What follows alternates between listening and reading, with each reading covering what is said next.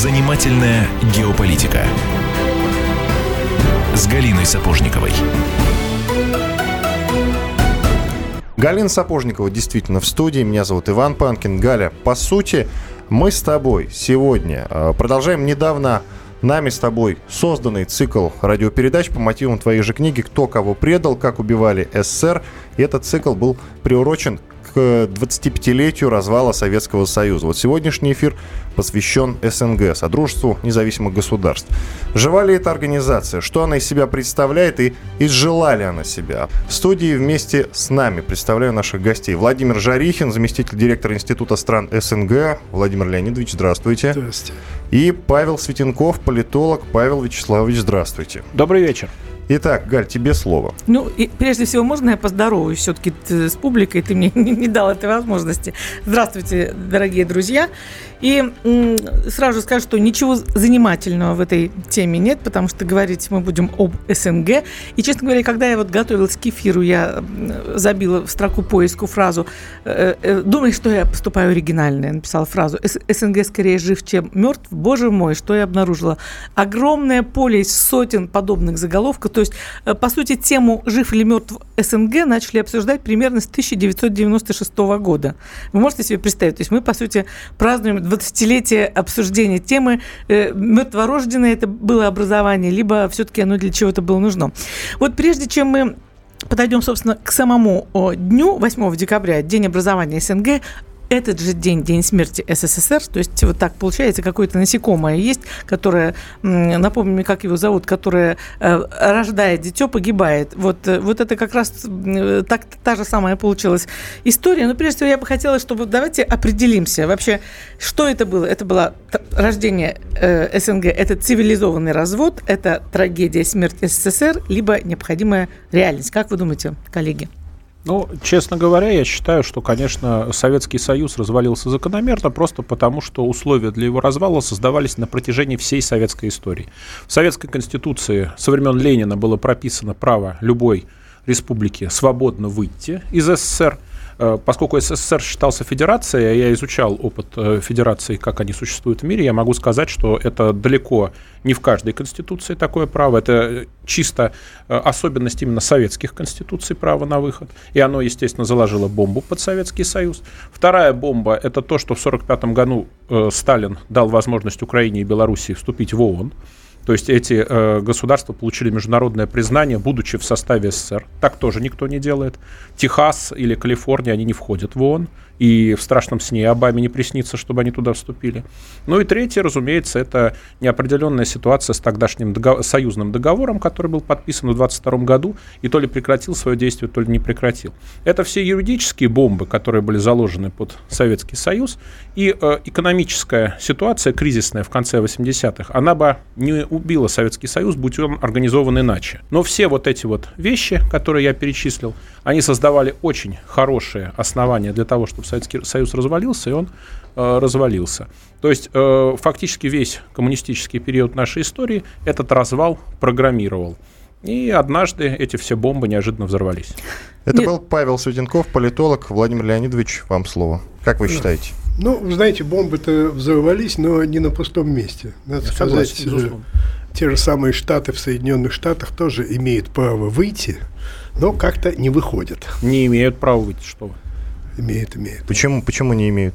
Ну, Конституция США есть, там нет такого права на выход. Ну, у них есть конституции штатов, в которых имеется такая возможность. Хорошо, у нас Швейцария есть, есть Бельгия. То есть да, совершенно верно. Бельгии нету, и в Швейцарии а, нету. Первое. Второе, э, кроме, э, с моей точки зрения, кроме действительно вот этих родовых пятен, которые способствовали э, возможности развалить Советский Союз, были и, так сказать, совершенно конкретные интересы, как связанные с властью, я имею в виду Ельц, э, интересы Ельцина, так связанные и с собственностью. Я имею в виду интересы тех, кто собирался приватизировать Э, в первую очередь э, российскую собственность, наиболее дорогую в Советском Союзе, которые не хотели делиться этим, как что называется, с периферией. И поэтому все-таки импульс развала Советского Союза, с моей точки зрения, в первую очередь, к сожалению, шел из России. Да нет, конечно, ну что. Да, нет, конечно, да. Э, друзья, давайте вот прежде чем продолжить споры, напомним события, собственно говоря, что предшествовало 8 декабря, Дню развала СССР и Дню образования СНГ. 1 декабря проходят выборы президента Украины, Кравчук, и та же самая Украина, которая еще несколько месяцев назад голосовала за сохранение Советского Союза, голосует за Кравчука и голосует 90% за, э, э, высказывается за независимость Украины. Что делает Кравчук? Уже 5 декабря он объявляет, что Украина денонсирует договор об образовании СССР 1922 года. Далее Шушкевич, э, естественно, начинает э, интенсивно интересоваться Ельцин. Шушкевич приглашает их всех к себе на дачу 8 декабря, где они совершенно э, радостно СССР гробят и понимают, что можно замечательно сделать новую структуру и таким образом лишиться, лишить власти Горбачева и всем прекрасно сесть на троне. И 10, и 10 декабря голосуют за это Верховные Советы Украины и Беларуси, и 12 декабря Верховный Совет России. Что интересно? Во-первых, в, это, в Вискулях, в лесах под каждой елкой лежали бойцы Альфы, которые могли немедленно арестовать всех заговорщиков, но приказа э, Горбачевым отдано не было. Но 9 декабря он все-таки пытался созвать Верховный Совет СССР, чтобы обсудить э, вот в свойственной его такой вот демократический, в кавычках я, естественно, говорю, э, манере обсудить, вот что это было и к чему мы ведем. И пока он обсуждал, в общем-то, свергли его с трона, и 25 декабря ему ничего больше не оставалось делать, как просто уйти. Вот э, все-таки случай, судьба, заговор, интрига, Я либо стечение обстоятельств. А, а с чем спорить? Я вам перечисляю факты. Тут спорить не с чем. Началось вот, кстати, не с этого. А, господин Светенков, продолжим в следующей части уже спор, потому что если сейчас его начнем, то э, во время перерыва все это куда-то растеряется. Я напомню, что в гостях, помимо Галины Сапожниковой, э, Владимир Жарих Шурихин, заместитель директора Института стран СНГ, а также Павел Вячеславович Светенков, политолог. Мы говорим про СНГ. Изжила ли себя эта организация? Напоминаю, наш студийный номер телефона 8 800 200 ровно 9702. Конечно же, можно поучаствовать в нашем разговоре. Звоните, вернемся через пару минут. Занимательная геополитика. Каждую субботу с 16 до 17 часов на радиостанции «Комсомольская правда» я, Леонид Альшанский, почетный адвокат России, веду передачу «Народный адвокат» и отвечаю на ваши вопросы по проблемам административного права, ГАИ, таможенник, пограничник, гражданского права, дачной амнистии, земельных отношений, обманы страховых компаний. Обо всем этом вы услышите в наших передачах каждую субботу с 16 до 17 часов.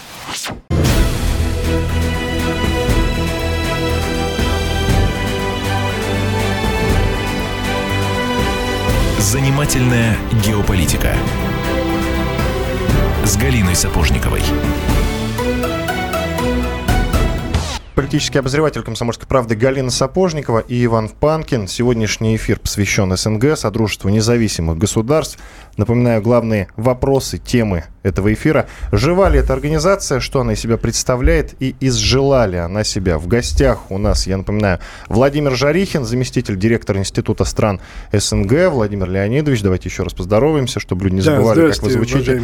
И Павел Светенков, политолог. Павел Вячеславович, еще раз здравствуйте. Добрый вечер. Просто когда много гостей, постоянно нужно, что называется, здороваться. Мой голос от вашего э, отличить будет Твой легко. голос все равно все слушатели наши прекрасно знают, потому что программа выходит очень давно. Галя, ты держишь в руках э, учебник, книгу господина Жарихина? Э, Обществоведение, глобальный мир в 21 веке, 11 класс. Вот, насколько я понимаю, именно эту часть писал Владимир Леонидович. Я бы хотела один кусочек зачитать, чтобы да. потом задать один вопрос э, за одну фразу, за которую я зацепилась. Итак, о том, был ли распад Советского Союза исторически предопределен или все же в какой-то момент была упущена возможность сохранить страну в реформированном виде, еще долго будут спорить историки и политики. 8 декабря 1991 года руководители России Украины и Белоруссии на встрече в Беловежской пуще констатировали, что Союз, Советский, Советский Союз как субъект международного права и геополитическая реальность фактически перестал существовать. Одновременно они подписали соглашение о создании Содружества независимых государств. Так вот, за какой глагол я зацепилась? Что они констатировали, что Союз перестал существовать. А вот я пытаюсь, Владимир Леонидович, вспомнить, все-таки соответствует ли это реальности? Он действительно уже тогда практически перестал существовать, либо они все сделали для, для, для его конца, для его смерти? Эм, понимаете, это соответствует реальности не потому, что э, Советский Союз перестал существовать, а потому что это не мои слова, это я просто взял формулировку из Беловежского соглашения. Они констатировали, что с их точки зрения Советский Союз перестал существовать. И это факт. Э, с другой стороны, э, я, например, глубоко убежден, что все равно это вот э, соглашение, которое они подписали, так и оставалось в течение двух дней простой бумажкой, пока Верховный Совет Российской Федерации при шести воздержавшихся, а все остальные там в основном коммунисты, проголосовали за ратификацию Беловежского соглашения. Для того, чтобы смести Горбачева. Для того, чтобы смести. Горбачева, совершенно верно. И поэтому, так сказать, великая держава перестала существовать. Да, сразу, чтобы народ э, совсем не с ума не сошел, мягко выражаясь, э, тут же э, решили им показать не, не, некий суррогат под названием СНГ. Ну, понимаете, это же очень больно было вот так вот расходиться. Мы же, ну, правда, братья конечно, были. Да, конечно. Правда, И поэтому давайте смягчим. И сказали, да это будет обновленный Советский Союз. И поэтому заключили соглашение, в котором было. И почему сейчас говорят, одни говорят, что мертв э, СНГ, а другие говорят, что еще вроде бы как жив. Потому что там было вначале заложено, ну просто красота, э, единая вооруженные силы и единое командование. И даже командующий был назначен. Шапшников, да, насколько Шапшников, помню, да. да. Э, еди, единая валюта. Э, это все тот же советский рубль. И так далее и тому подобное. В общем, Советский Союз только без прибалтики. Но при этом, да, но при этом никаких политических надстроек создано не было. И, и поэтому э, ну, для человека, не подверженного эмоциям, а они играли на эмоциях, ну, слава богу, вроде сохранили, народ сказал, то, что было, было понятно, что это работать не будет. Потому что если нет политической настойки, а кто будет командовать, отдавать приказы этим вооруженным силам? То там даже единое командование этих самых э, ядерных сил было, общее. А кто, а, а, а кто будет определять э, бюджет и кто будет определять расходование средств? Мы все вместе 12, ясно было, что это работать не будет. Оно и не стало работать. И поэтому СНГ постепенно, с моей точки зрения, а надо сказать, что эта точка зрения в какой-то момент оказалась подтверждена даже концепцией внешней политики Российской Федерации. Там эти слова тоже сказаны. Эти слова сказаны, что э, СНГ – это региональная организация. То есть это организация, просто объединяющая не по, э, принципу единой экономической структуры или тем более еди, еди, единой военно-политической структуры, как это заранее предполагалось поначалу, а просто, э, что называется, соседи объединяют. Вот мы соседи, да, как организация американских государств, также вот СНГ, и не более того. И в этом качестве, сколько не предрекали, вот, э, так сказать, смерть организации, она существует, потому что она ничем не мешает. В СНГ последнее политическое решение – было принято в 1994 году, когда организовали един, единые э, общие СНГовские миротворческие силы в Абхазии. Но при этом дело кончилось тем, что никто в эти миротворческие силы, кроме России, своих представителей не послал. На этом единые политические решения закончились. Хочешь э, вместе с американцами идти э, воевать в Ирак, иди воюй, часть пошла. Не хочешь, выступаешь против, выступай против, нет проблем. То есть, на самом деле, э, эта организация как была, так сейчас и остается. Не, да, действительно, правильно, так сказать, э, кто-то это сказал, и это прижилось, неким, так сказать, механизмом такого плавного развода.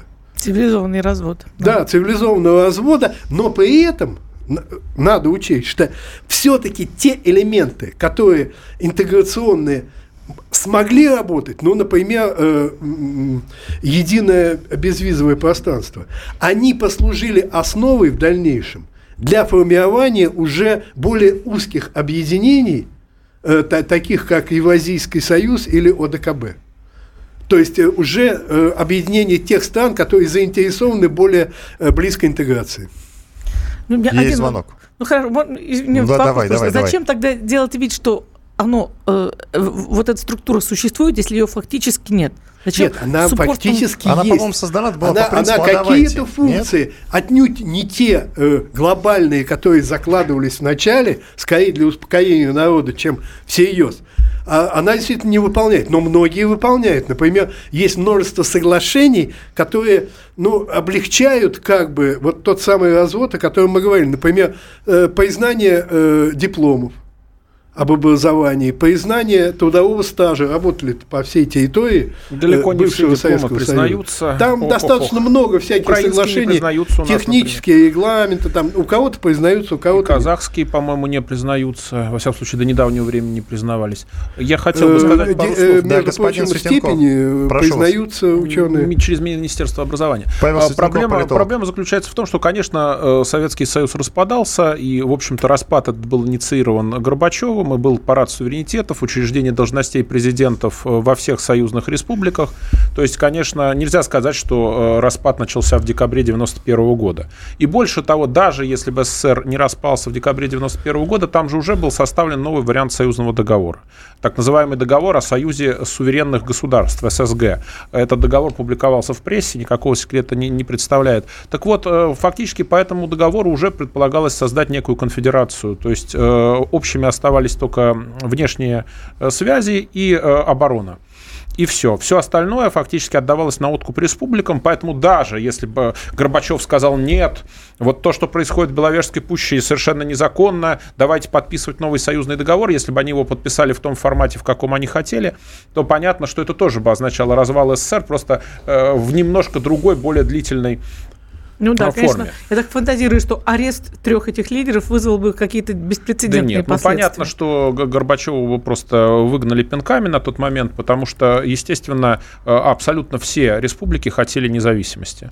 Вот. И противников независимости не было нигде. Практически все верховные советы голосовали за Ну, огромным ну, не надо большинством. все республики. В Центральной Азии никто Давайте не хотел. В Центральной Азии, как начальники Коллеги, сказали, друзья, так и- давайте примем звонок. Ну, зачем вы Чуть-чуть остынем. Извините. Ну давайте примем звонок. Оскорбляете самым настоящим образом. Сергей дозвонился. Здравствуйте.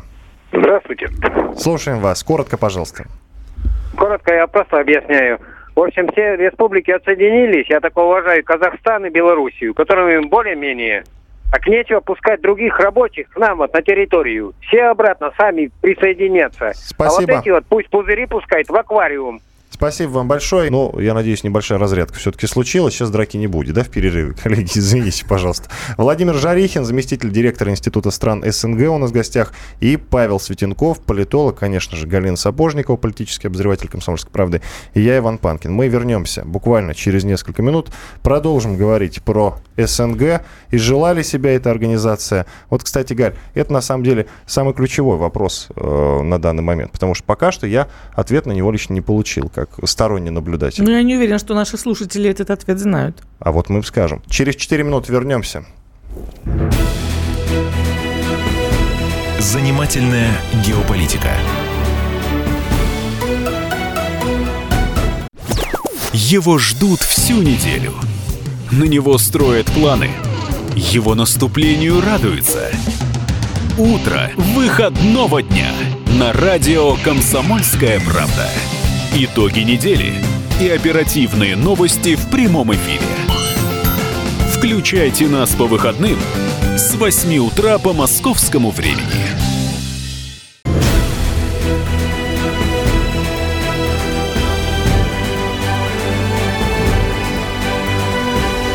Занимательная геополитика. С Галиной Сапожниковой. Конечно, Галина Сапожникова в студии, я Иван Панкин. Мы продолжаем разговор про СНГ, Содружество независимых государств. Э, Жива ли эта организация? Что она из себя представляет? Изжила ли себя или наоборот процветает? У нас в гостях, я напоминаю, Владимир Жарихин, заместитель директора Института стран СНГ, и Павел Светенков, политолог. Галя. Вот я хотела бы кое-что уточнить. За время рекламной паузы я покопалась в закромах своей памяти и вспомнила о тех настроениях, которые тогда царили в обществе. Смерть СССР в тот момент, 8 декабря 91 года, не воспринимали как трагедию. Почему? Потому что, ну, была как, какая-то надежда, была эйфория. Эйфория была в России однозначно.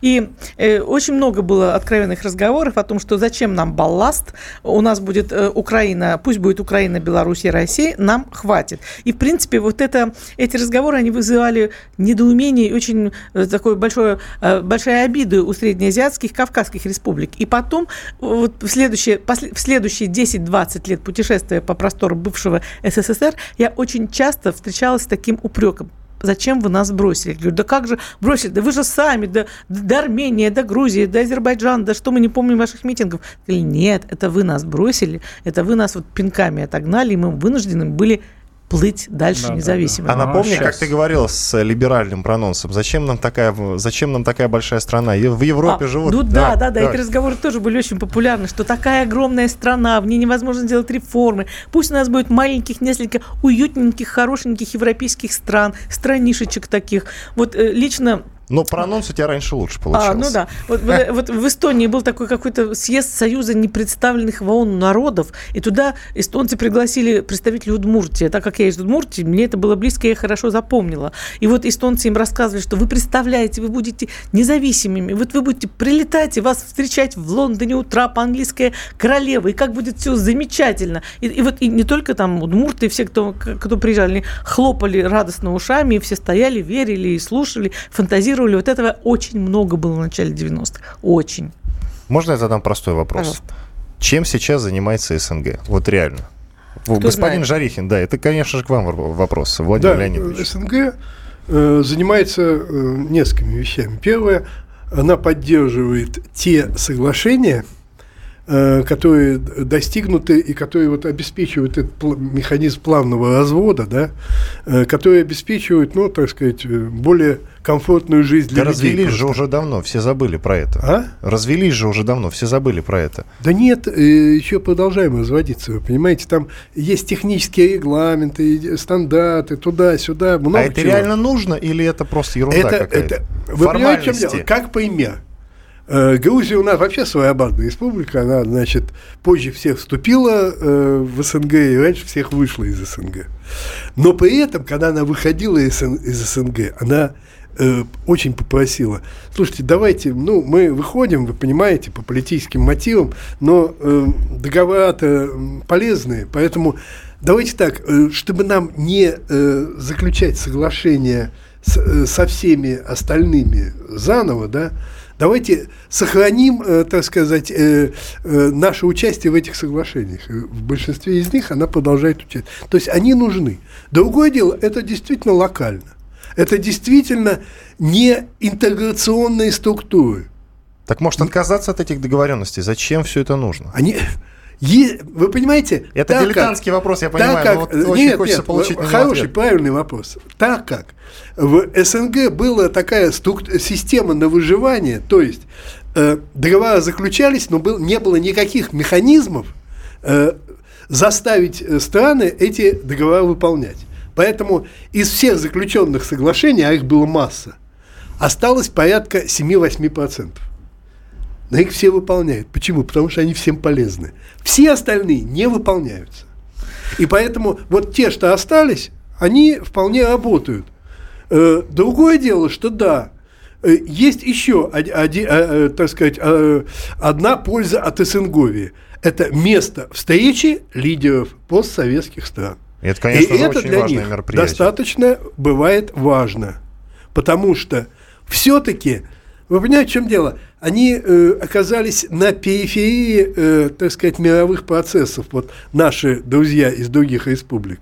И поэтому из первых уст зачастую узнать информацию о том, что происходит там наверху, среди ведущих держав мира, это для них жизненно важно. Поэтому они этим дорожат, и они эти, это используют. Иначе бы они не поезжали просто. А, Павел, э, Павел Вячеславович, вам слово, не скучайте. Ну, откровенно говоря, СНГ, конечно, скорее мертво, чем живо. Просто это видно потому, что э, э, разные государства СНГ сейчас ориентируются на разные центры силы. Вы и с аргументами господина Жарихина согласны? э, Он же привел аргументы, вполне убедительные. В чем убедительные. Некоторые соглашения действуют, но СНГ как проект, оно, конечно, мертво. Украина пытается Как интегрироваться изначальный проект. Кстати, в Украина вышла же, по-моему, А я недавно. тоже нет? Она самое не довышла. Она я не вышла. она всегда, она не довошла в свое время, она не, не ратифицировала устав три СНГ. страны, по-моему, Вот Нет, Украина, СНГ. Украина в свое время не ратифицировала, если мне память не изменяет, устав СНГ, то есть она не довошла в СНГ, и она из него не довышла. Минуточку, Украина- подписали Этого- Беловежские соглашения, но там было, был процесс ратификации, понимаете, Кравчук подписала, дальше Верховная Рада была, э,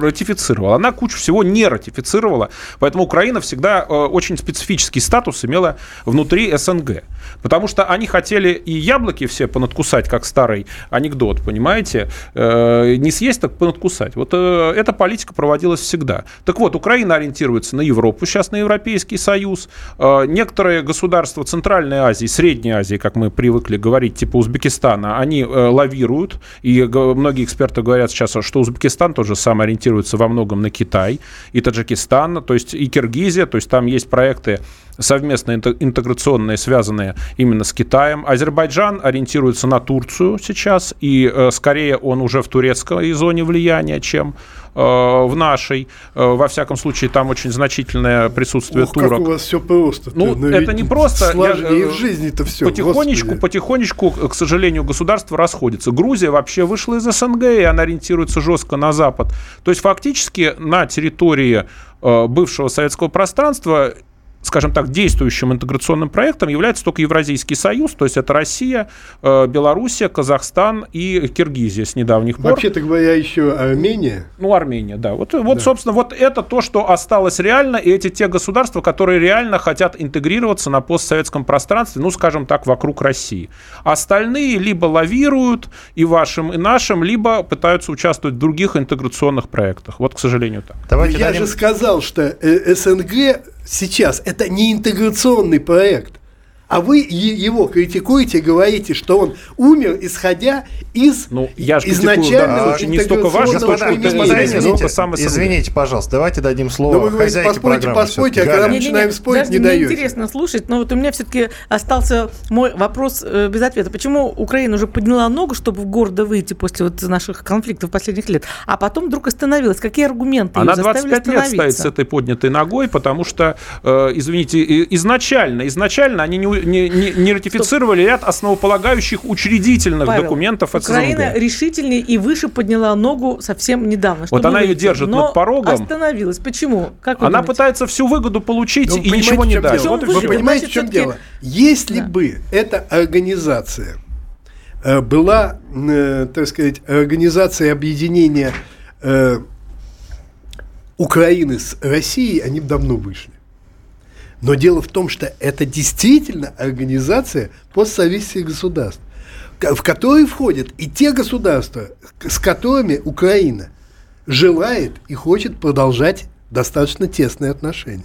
И в рамках той самой СНГ, которая умерла, с точки зрения Павла, им удобнее и легче иметь взаимодействие и контакты, в том числе экономические, гуманитарные и так далее и тому подобное, с другими странами, э, входящими в СНГ, в том числе и э, с, той- же Белоруссией, с тем же Казахстаном, с те- с тем же Узбекистаном и дальше по списку. И поэтому они так прикинули и поняли, что они, э, если это сделают, они по знаменитой поговорке просто на зло маме отморозят уши. То есть все-таки какая-то выгода, а украинцы бы свои выгоды не упустили. Конечно, Какая-то выгода конечно. в структуре СНГ есть. И поэтому, когда говорят, вот умерло, а чего ж из этого умершего так долго ногу подняв стоят и не, Ну, и не ну, опускают? по- потому что стремятся получить максимум выгоды и э, Правильно. стремятся А ничего не не, дать, что очень важно, что очень важно. Они хотят с нас Значит, шерсть, выгода э, есть? взять. У, у них есть, у нас нет.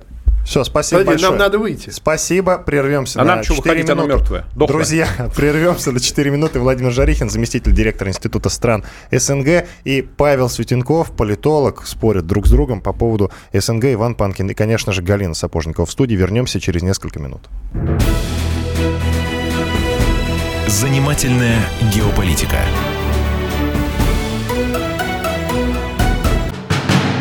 Мы живем в горячее время.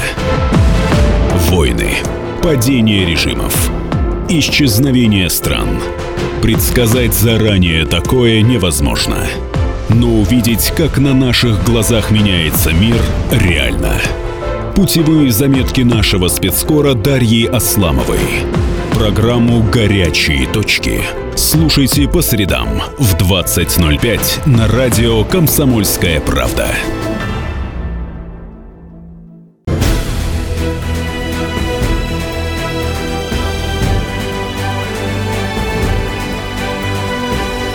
Занимательная геополитика с Галиной Сапожниковой. С Галиной Сапожниковой и Иваном Панкин. Напомню, что сегодняшний эфир посвящен СНГ, Содружеству независимых государств. Жива ли эта организация, что она из себя представляет, изжила ли себя или будет процветать? Вот на этот вопрос мы пытаемся ответить. Вместе с нами в студии Владимир Жарихин, заместитель директора Института стран СНГ. А не согласен с ним Павел Светенков, политолог. Здравствуйте. Вот интересно в чем. Добрый Значит, вечер. Во всем. Вот э, что касается того нужна СНГ, не нужна СНГ, а если есть э, Евразийский союз, зачем СНГ, а если есть э, ОДКБ, тем более зачем СНГ. Вы понимаете, в чем дело? Это нормальная, э, так сказать, матрешечная структура, которая, например, существует на том же самом Западе, который мы все время поминаем, да? Вот у них есть Атлантический союз, в который входят США, Канада, страны Западной Европы. Но Мексика не входит но она входит в экономический союз э, э, вместе с Соединенными Штатами и Канадой. Но Восточная Европа тоже не входит. Но она входит, в, в свою очередь, в Европейский союз страны Восточной Европы. Э, если говорить о военно-политическом объединении, это НАТО, в которое, опять же, часть входит, часть не входит. То есть, вот такая структура э, широкая, зонтичная, которая вот Атлантический э, союз, например, Вспомните, когда он собирался последний раз? Да в даже смысле, и не вспомните. Атлантический союз, вы имеете в виду НАТО? Нет, есть Атлантический договор. В рамках этого Атлантического договора э, существует, э, так сказать, вот западный мир. Еще одна организация, которую НАТО, никто не знает. Видимо. Да, НАТО заседает верно. Но она есть, она есть. Несколько ну, да. месяцев назад есть, был сайт. Это как сурок в фильме ДНБ. Ты видишь его? Нет, а он есть. То же самое получается. Ну, это с этими, с покемонами тоже это такие же штучки да. происходят сейчас. Это понятно. Но, но я чего хочу сказать, что это нормально, когда есть какая-то некая общая организация, может быть, не очень э, ясными, так сказать, э, функциями, и в рамках нее формируются уже более узкие группы по интересам. Это нормально. Ненормально, когда есть одна организация, которая, так сказать, в ответе за все, э, и она и военно-политическая, и экономическая, и культурная, и какая угодно. Такого, но такое пытались вот сделать из СНГ в начале, но такого не получилось. Ну, базовая Это проблема, Владимир Жарихин. Базовая да. проблема, на мой взгляд, заключается в том, что у нас э, в 90-е годы прошли э, неудачные экономические реформы, потому что если бы удалось э, в ту эпоху запустить экономику, конечно, многие государства бывшего СССР захотели бы интегрироваться с Россией. Этого на тот период не удалось. 90-е годы, в общем, в экономическом а смысле были проваль... провальны. Из тех, которые не захотели? Ну, практи... многие, там та же самая Белоруссия, Украина, ну, там, Белоруссия, Казахстан и так, и так далее. Ну, Ука... Белоруссия Ука... все-таки с большим большими вопросами, понимаете, она старается от нас побольше тоже получить, там совсем другой подход. И, то есть как? проблема подождите, заключается вы в том... знаете подождите, страны, подождите. которые не хотят больше Нет, получить от другой? Подождите, подождите. Тогда расскажите. Я сказал, я сказ... может, минуточку. может быть, Соединенные Штаты Господин Жарик, я сказал, я сказал что если бы у нас были успешные... Ну, понимаете, мне не нравятся ну, эти общие политические Вас никто не перебивал, господин Жарихин, пожалуйста, ну, честное слово. Понимаете, естественно, если есть какие-то экономические выгоды, то интеграция идет легче, это стандартный тезис. У нас, э, к сожалению, очень мало э, экономических э, общих интересов. И поэтому наши бывшие государства постсоветского пространства, их растаскивают более экономически сильные соседи. То есть понятно, что та же самая Украину тащат к себе европейцы и Запад в целом. Белоруссию, если бы не Лукашенко, тоже туда, бы, туда же бы тащили. Да? А на Среднюю Азию влияет Китай с его экономической мощью громадной и продолжающей расти. То есть очень много, если мы хотим действительно интеграции в рамках Э, постсоветского пространства, реанимация СНГ и так далее, зависит от э, успехов нашей собственной экономики. Если наша экономика будет развиваться, если мы будем расти в экономическом смысле, то, конечно, те страны, которые сейчас смотрят то в сторону Китая, то в сторону Турции, то в сторону Европы, они, естественно, будут э, больше смотреть в нашу сторону, как в сторону центра роста. Поэтому тут э, проблема очень большая, что да, конечно, совершенно прав э, уважаемый оппонент, э, СНГ создает некую общую рамку да, сотрудничества, но когда от этого экономического сотрудничества нет тотальной большой прибыли, а от сотрудничества с Китаем есть, то, естественно, все начинают, допустим, в Средней Азии смотреть на Китай. Сейчас, когда проблемы со здоровьем у узбекского президента, Китай, например, очень активно вмешался в ситуацию, там появилась статья Си Цзиньпина, главы Китая в местной прессе, посвященная отношениям с Узбекистаном. То есть Китай э, дает понять, что не допустит дестабилизации в Узбекистане. Почему? Потому что он уже в Средней Азии, и его интересы там значительны, хотя мы привыкли считать, что это наш Э, в кавычках задний двор, что это наша традиционная зона влияния. Вот. Затормозить. Э, Соответственно, не, ну почему? Сейчас там тихо после ну, нескольких сейчас там Тихо, а до этого им а торгуют они именно с Китаем, там какие-то заводики у них по границе и стоят, шьют какие-то вещи, делают. Вот, соответственно, тут э, эта проблема до тех пор, пока Россия не будет сильна, вокруг нее, с экономической точки зрения, вокруг нее не будет возможна интеграция. Как только наша экономика будет запущена, э, запущена в смысле ориентирована ориентирована на рост, э, тогда, тогда к нам э, э, те государства, которые отделились в свое время от Советского Союза, они, естественно, будут ориентироваться на нас. Что дает России? Вот мы в составе этого СНГ. Что нам это дает? Реально. Ну. Господин Жарихин, да. прошу вас. Что это дает? Это дает нам то, что на самом деле нам в России необходимо. Поезд, по пояс относительно дружественных государств вокруг нас. Очень важно, большего, да. большего на самом деле, я считаю, нам и не надо.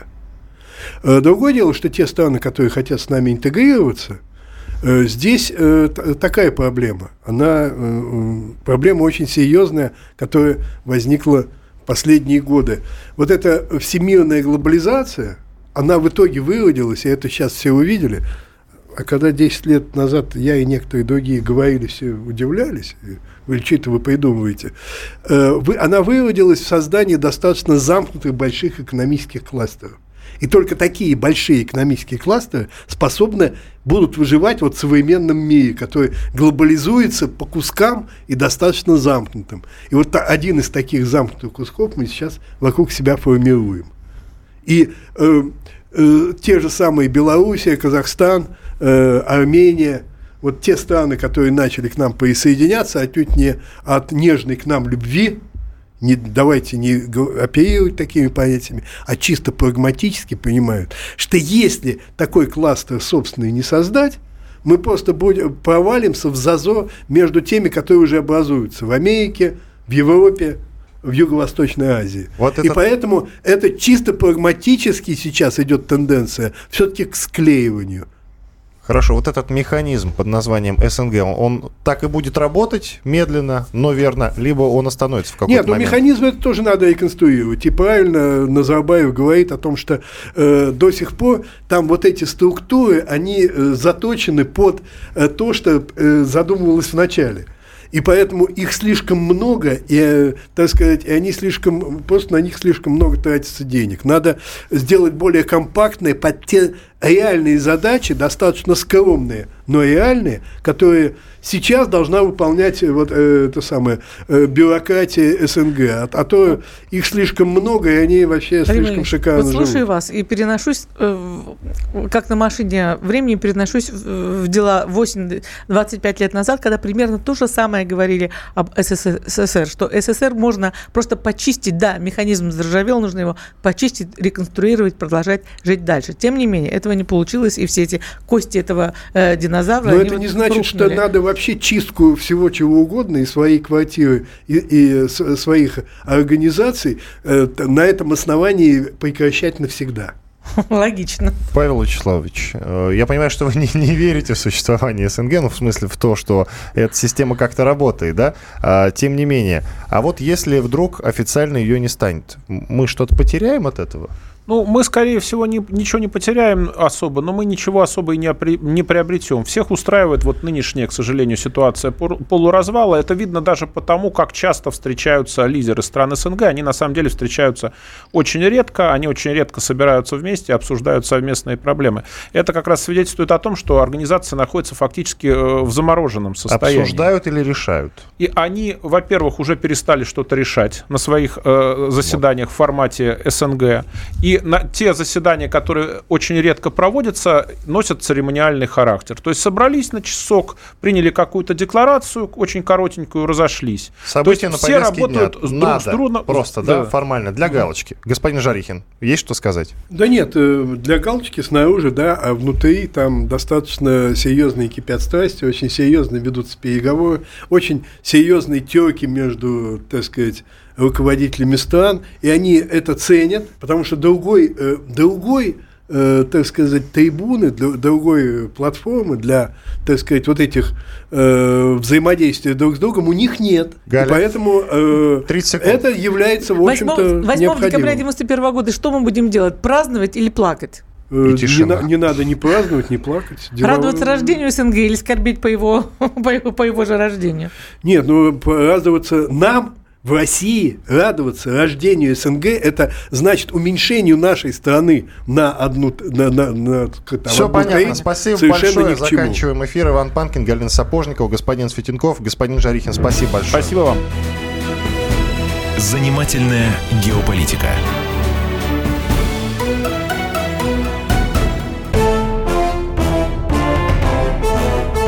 Товарищи солдаты и офицеры российской армии. Полковник Баронец разрешает обратиться. Звоните и задавайте накопившиеся вопросы. Угроза НАТО, жилье для военнослужащих и перевооружение России. Обо всем этом Виктор Баронец знает лучше других. Программу «Военный ревю» слушайте по будням с 5 вечера по московскому времени.